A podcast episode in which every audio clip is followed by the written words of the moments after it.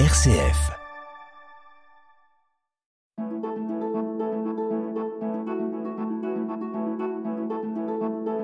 Itinéraire. RCF. Bonjour Claire. Bonjour Auguste. Bonjour chères auditrices et auditeurs d'itinéraire.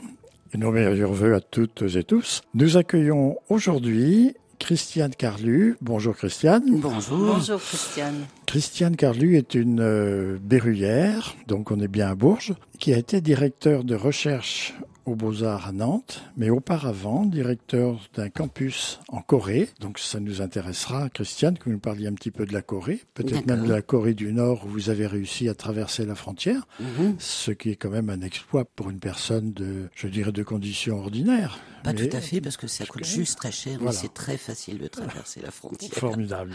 Vous êtes également une, ce qu'on pourrait dire une militante des droits de l'homme, Mhm. très intéressée et très engagée sur le, la question des migrants. Vous avez d'ailleurs écrit à ce sujet-là, donc on aura de quoi en parler un petit peu ensemble. Mais dites-nous un petit peu votre parcours, comment on arrive euh, directeur de recherche, vous avez commencé par quoi? Eh bien, en fait, à l'origine, euh, j'ai fait les beaux-arts à Bourges. Et puis après, donc, euh, j'étais plutôt en photographie et en vidéo. À la suite de ça, je suis inscrite à la, à Paris 1, euh, où je fais exactement la même chose pendant à nouveau cinq ans. Et puis après, je suis devenue professeur un peu, on va dire, euh, itinérante euh, aux Arts Déco à Paris. Et puis en 89, je suis devenue prof de ce qu'on appelle élégamment la culture générale à l'école des Beaux-Arts de Nantes. Donc j'y suis restée 33 ans. Euh, je suis à la retraite depuis un an. Et donc voilà, et euh, en fait, euh, j'ai monté, euh, j'ai travaillé dans deux programmes de recherche dans l'école des Beaux-Arts de Nantes, dont un effectivement sur la question de la frontière, qui s'intitulait Penser depuis la frontière. Et euh, à l'époque, donc, euh, l'école des Beaux-Arts de Nantes a ouvert un campus dans la ville de Suncheon, dans le sud de la Corée du Sud. Et donc, j'ai été nommée directrice euh, artistique et scientifique de ce campus. Et j'y ai travaillé trois ans, donc juste avant ma retraite. Trois ans, vous étiez à temps plein là-bas? Non, j'étais, Non. on n'était pas à temps plein en fait. On emmenait des étudiants pendant plusieurs mois, D'accord. mais on n'était jamais à temps plein euh, là-bas. C'est Et des puis- étudiants coréens. Non, on emmenait des étudiants français. Et vous aviez des étudiants coréens aussi Et on travaillait avec, Avec- des étudiants coréens de, de Séoul, en Mhm. particulier une université qui s'appelle K-Arts, et on faisait des échanges euh, universitaires, et on invitait effectivement des gens dans ce campus qui était absolument formidable, qui était euh, en fait dans un parc euh, d'animation complètement délirant, immense, avec euh, plein de petits bungalows, et le nôtre c'était Versailles. Comment se joue un petit peu cette, cette relation Enfin, Corée et France, c'est pas, c'est pas évident, ça. Eh bien, en fait, comment c'est arrivé Euh, C'est arrivé parce que euh, on avait une enseignante à l'école des beaux-arts qui était coréenne et qui a fait une proposition au directeur de l'école, euh, effectivement, de faire un échange une fois comme ça. Et ça s'est tellement bien passé. On a eu vraiment des échanges absolument époustouflants avec des gens qui bossent énormément, comme tous les asiatiques. Et ils travaillent beaucoup et c'était extrêmement riche, extrêmement florissant. Il y avait, euh, il s'est passé plein de choses et donc on a euh, découvert euh, cette possibilité d'ouvrir un campus là-bas. Je suppose qu'il y avait une grande curiosité de, Ah de part et d'autre Ah oui. sur deux, Ah oui. cultures tellement euh, Absolument. différentes. Ben oui et non en fait, il y a des il y a deux cultures effectivement très différentes, mais en même temps au niveau de l'art contemporain, on est euh, sur les mêmes bases. Il n'y a pas de différence. L'art contemporain reste l'art contemporain. Bon, c'est, c'est l'art alors Voilà. qui, qui, qui Voilà. était un terrain commun. Exactement, c'était tout Ça, à fait ça. Donc euh, on faisait travailler les étudiants ensemble et puis euh, euh, voilà, on faisait une exposition à la fin dans ce Little Versailles et puis euh, on faisait des voyages ensemble, on, on dînait ensemble, on, voilà. C'était vraiment tout un mouvement. euh, Hum, Et, et Moi, que donc ça, c'était en Corée du Sud, mais vous Alors, avez oui. aussi parlé de la Corée du Oui. Nord tout à Ah Ah oui, l'heure. ça c'est une question qui, qui nous brûle. Qui- Comment, ça peut-on- brûle, oui. ça brûle. comment peut-on débarquer comme ça brûler. en Corée du Nord alors que personne peut y mettre les pieds Non, non, ou- non, c'est pas vrai en fait. Ah bon? C'est pas vrai du tout.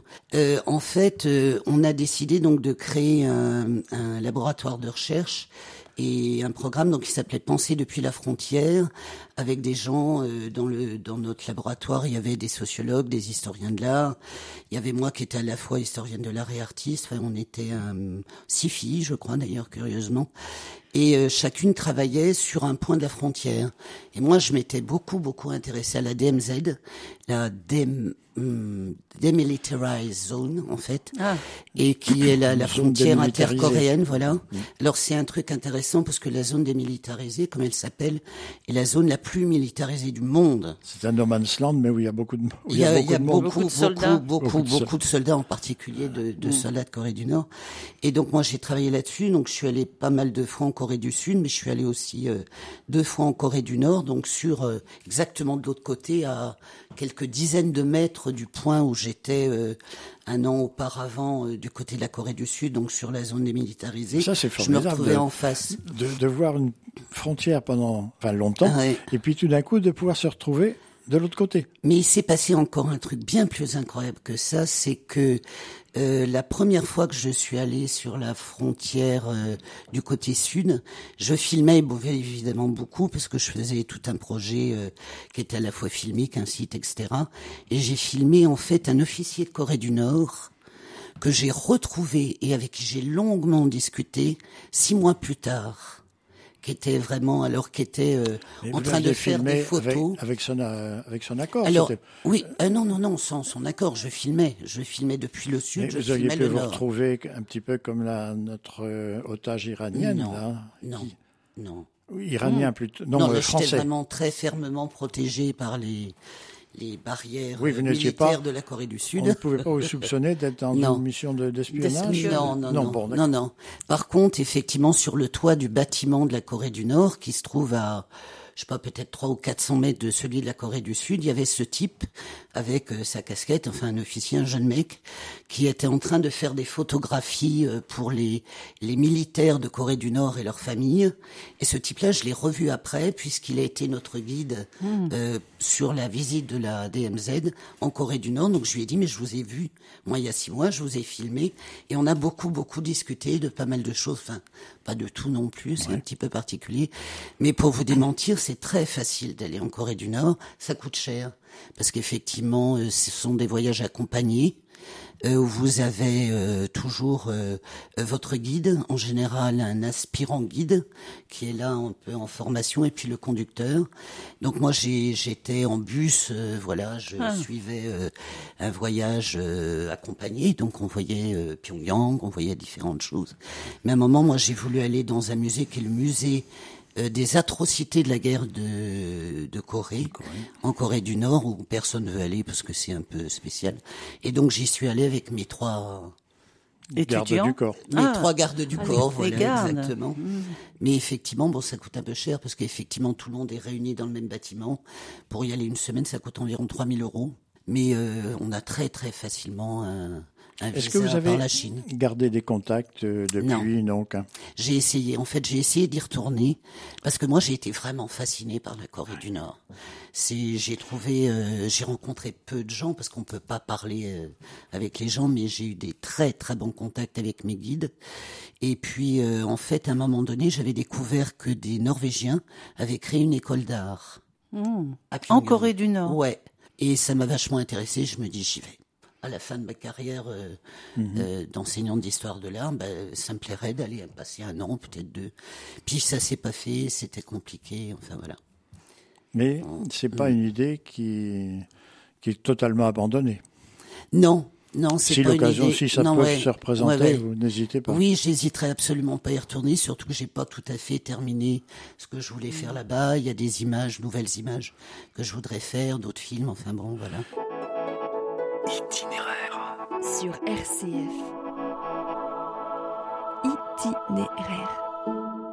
Comment comprenez-vous la représentation que l'on a de la Corée du Nord? Parce qu'on ne l'a qu'à travers des, des incidents, de, enfin, des incidents ou des choses graves quand même, de- d'envoi de, de fusées, de discussions qu'il y a eu entre le président des États-Unis, de- qu'on ne que citera les pas. médias racontent Et voilà. Et on a une idée quand même, euh, enfin très, très, forte et. Bah, elle est pas totalement fausse cette idée puisque effectivement, euh, comment comment C'est vachement dur à expliquer en deux mots. Euh, grosso modo, c'est un, c'est une vraie et authentique dictature. Ça, c'est pas du tout une vision de l'esprit. Euh, quand on va en Corée du Nord, on est, on visite des lieux, en particulier Pyongyang, qui est un lieu totalement privilégié parce que habitent là que les gens qui d'abord ont les moyens. Hein, c'est vraiment un privilège d'habiter à Pyongyang. Donc euh, évidemment, on n'y trouve pas des gens qui sont extrêmement critiques à l'égard du système. Par contre, moi, j'ai réussi à aller euh, dans des fermes, effectivement, modèles, euh, qui étaient absolument fascinantes. Mais j'ai aussi traversé des endroits où on voyait bien, effectivement, qu'il y avait une misère. La misère, euh, absolument totale. Ça doit être difficile de rencontrer des personnes. Mais là, vous parlez pas avec elles. On parle pas avec. elles, Non, voilà. non, ça c'est Vous absolument êtes vraiment dans un, un Ouais. cadrage Ouais. de votre visite très, Oui, très absolument, très, très, À propos du parler, vous avez appris le coréen? Non, euh, non, je dis bonjour, bonsoir et merci. Mais c'était, on a de toute façon des traducteurs. Moi, j'ai eu deux traducteurs, Monsieur O et Monsieur Lee, À partir de l'anglais? À partir du français. Du français Parce que oui, oui, oui, absolument, parce que effectivement, euh, il y a des traducteurs dans pas mal de langues. D'accord. Il y a une école de traduction. Ils sont extrêmement bons d'ailleurs. Ils ont un très bon accent. Ils ont vraiment une culture euh, tout à fait euh, adéquate à leur métier. Enfin voilà. Mais Est-ce que effectivement, vous pensez qu'un jour, Corée du Sud et Corée du Nord pourront, Fraterniser moi je pense que oui. oui, Oui, moi j'en suis convaincu. en tout cas, il y a une aspiration que vous avez, Absolument. Que vous avez ressentie Ah des, ouais. des deux côtés, puisque des j'ai- deux côtés. Des deux côtés. Absolument. Mais ça, j'en ai parlé d'ailleurs avec mes traducteurs parce qu'il y avait qu'avec eux que je pouvais parler. Ah si, j'ai rencontré aussi le ministre de la Culture de Corée du Nord parce que je devais faire un film, donc j'avais demandé à le rencontrer. Puis le film n'a pas pu se faire parce que c'était un poil compliqué politiquement. Puis surtout, aucun producteur. euh, voulait m'aider à monter ce film, enfin bref. Mais euh, effectivement, moi je pense que ce sont des frères ennemis, mais ce sont des frères. Et il y a de part et d'autre de la frontière une très grande volonté de euh, de, de, retrouvailles, se retrouver. voilà, Ils ont quand même une histoire commune. euh, Ils ont une histoire commune très forte. très et, euh, ancienne, voilà. Et en fait, euh, il y a des aspects assez curieux de la Corée du Nord qu'on va retrouver en Corée du Sud, par exemple, euh, euh, ce fait de pleurer ses présidents, comme quand Kim Jong-il est mort, on a vu euh, euh, sur des réseaux sociaux, dans des télés, les gens pleurer comme si c'était télécommandé par le pouvoir, ce qui est faux. Il se passe absolument la même chose en Corée du Sud. Il y a vraiment une sorte de déférence et de dévotion euh, aux hommes politiques. Enfin, c'est assez particulier. Christiane, le temps passe Yes. très très vite avec vous. Vous avez, on va faire une petite pause musicale. Oui. Et vous avez choisi, Un morceau que j'adore, oui, qui est vraiment le morceau, je crois, qui me met le plus de bonne humeur et qui me réaccorde avec la vie. C'est un morceau de Ibrahim Malouf qui s'appelle Essentiel. Eh bien, allons-y pour essentiel.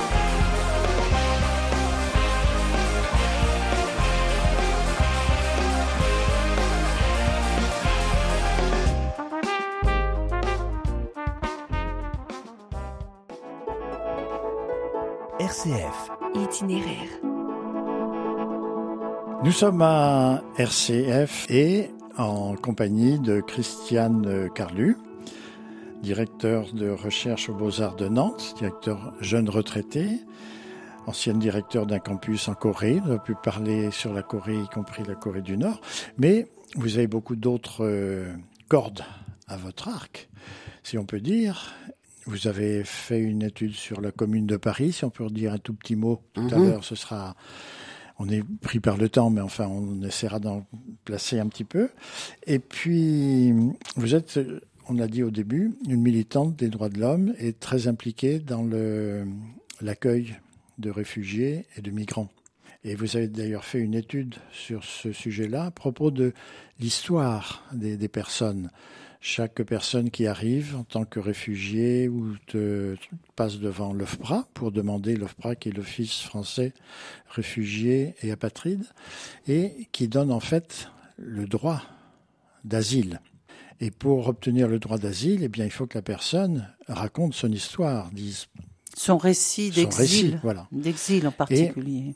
Vous avez creusé un petit peu cette euh, la question du, du récit chez les personnes, parce que quand on accueille quelqu'un qui arrive comme ça, avec tout le, trauma de ce qu'il a vécu, c'est pas évident de lui demander. D'ailleurs, euh, les organisations humanitaires ne demandent jamais pourquoi vous êtes là, parce que c'est trop intrusif et ça réveille des, choses, des souvenirs trop douloureux.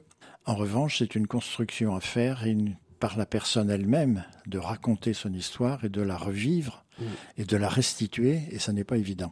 Qu'est-ce que vous pouvez nous, nous en dire rapidement par rapport à ça, enfin cette, cette difficulté de d'avoir à redire son histoire à quelqu'un d'autre? Bah en fait, euh, j'ai j'ai pensé en fait, euh, j'ai écrit il y, a, il y a une quinzaine d'années un texte qui s'appelle Réalité, et fiction du témoignage dans la demande d'asile, la construction de la crédibilité, où j'essaie d'analyser les exigences totalement paradoxales en fait des, instances euh, comme l'OFPRA et la CNDA, en particulier l'OFPRA, euh, par rapport au récit de demande d'asile. Euh, quand les gens arrivent, on a des exigences de personnalisation du témoignage, de spontanéité dans le témoignage, il faut de la documentation, on exige d'avoir une authenticité. Il y a quelque chose là qui me semble infiniment paradoxal, c'est que la plupart quand, du temps, quand les gens arrivent, d'abord ils connaissent pas la langue, euh, et on imagine qu'ils sont capables d'être authentiques, spontanés, totalement, euh, euh, voilà, dégagés de tout souci pour faire un récit. Et j'ai pensé en fait à deux personnes, Augustine et Oscar, qui m'avaient en fait engagé à travailler dans cette voie, cette question de la crédibilité, parce que finalement les, les officiers de l'OFPRA, par exemple, pour la première instance, euh, sont placés dans deux ordres. Il y a l'ordre de la loi, euh, qui est défini à partir de la Convention de Genève, et puis il y a l'ordre du croire, c'est-à-dire ils estiment, en écoutant la personne, euh, qu'il a suffisamment de spontanéité, qu'il a suffisamment d'authenticité. En fait, on est vraiment dans l'ordre du croire.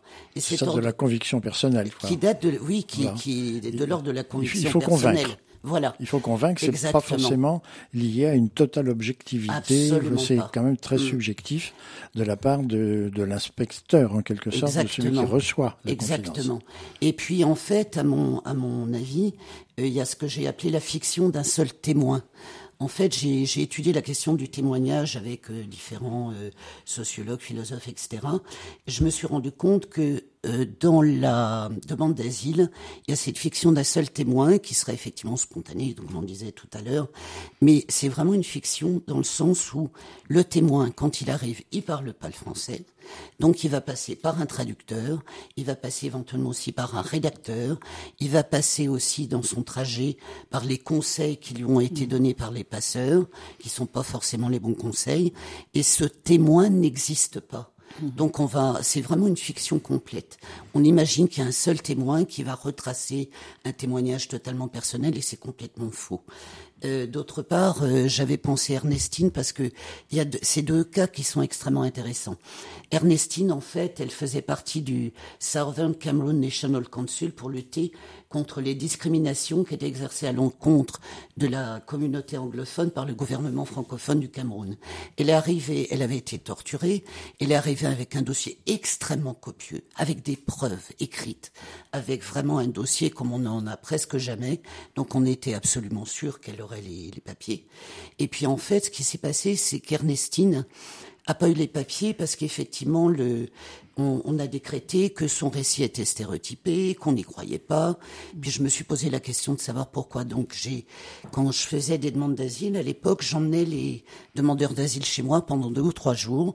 On prenait le temps de se comprendre, de, de s'estimer, de manger, de boire un petit coup, enfin bref, de, de se faire confiance.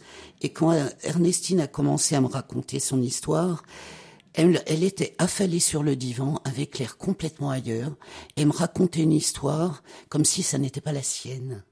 Parce qu'elle l'avait racontée tellement fois de fois, fois, ouais. qu'elle avait, ça l'avait, elle avait complètement perdu son histoire. C'est une histoire qui est devenue extérieure à elle. Qui, qui était complètement Qui extérieure à elle, échappait. qui lui échappait.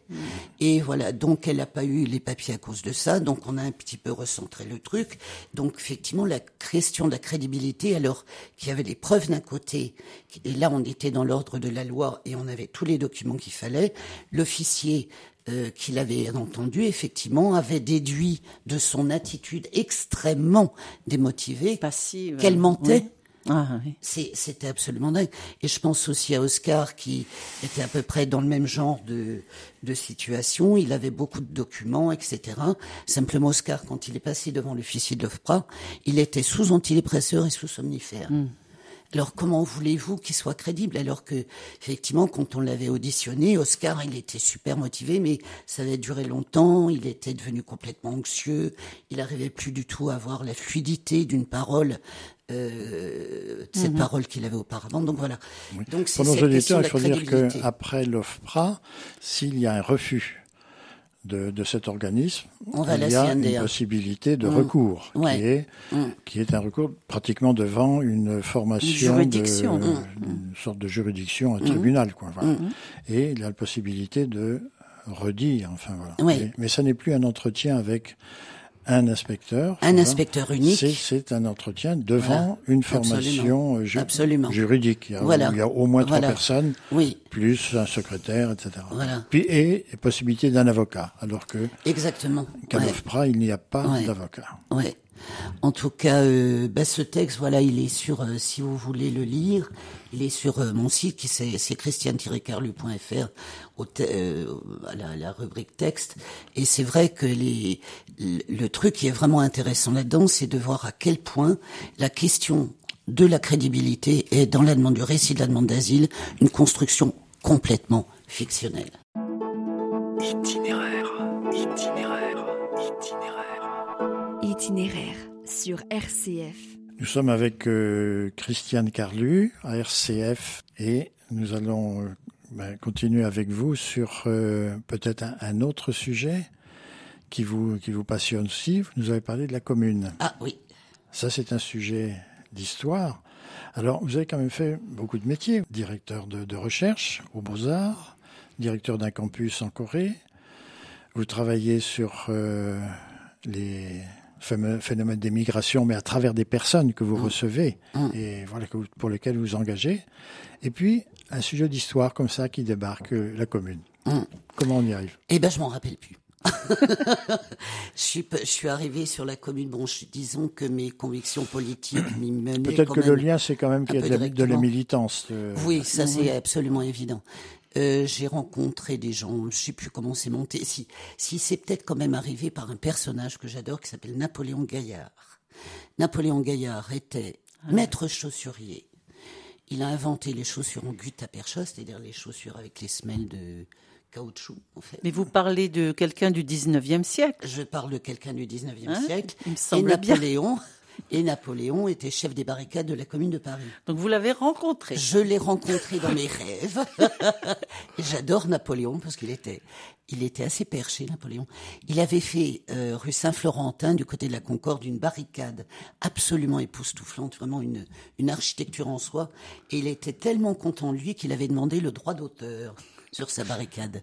Donc, ça m'avait semblé super bizarre de demander le droit d'auteur sur des barricades, donc j'ai un peu suivi sa piste.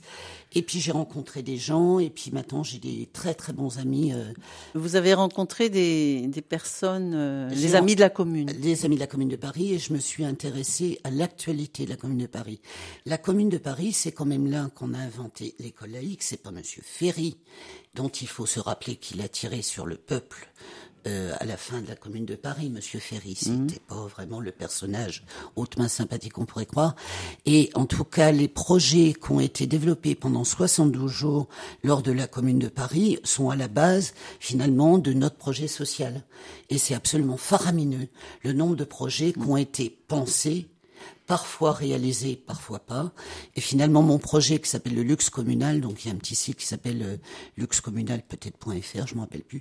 Donc ce qui m'intéresse, c'est de travailler sur les projets réalisés, non réalisés et extrapolés de la commune de Paris. Est-ce que vous avez écrit ou est-ce que vous avez l'intention d'écrire à ce sujet? Ah ben j'ai déjà beaucoup écrit parce que en fait sur le quand j'ai voulu écrire un texte d'introduction euh, sur mon sur mon site en fait j'ai au lieu d'écrire un texte d'introduction j'ai écrit 40 pages. Donc euh, il a fait que je, je suis un peu bavarde quand je suis lancée et donc euh, donc sur ce site le luxe communal donc euh, il y a la notion même de luxe communal qui est une notion assez particulière en fait qui a été inventée par Eugène Potier et qui a été développée par la Fédération des artistes qui était présidée par Courbet et qui est une notion extrêmement intéressante qui essayait de déhiérarchiser les arts, qui essayait de reprendre l'autonomie effectivement sur euh, la mainmise de l'État au 19e sur les arts, etc.